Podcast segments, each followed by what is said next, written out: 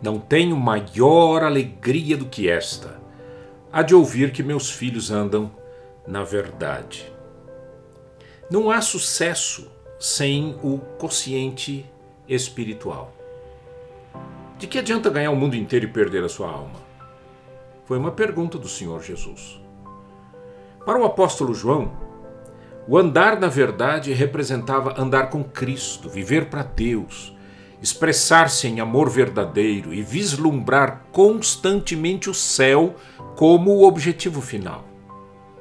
Aqui na Terra decidimos seguir a Cristo e viver para Ele, sob os olhos dele, respeitando e obedecendo as suas palavras. Então a decisão é agora. A decisão ela é visível, ela é vivenciável.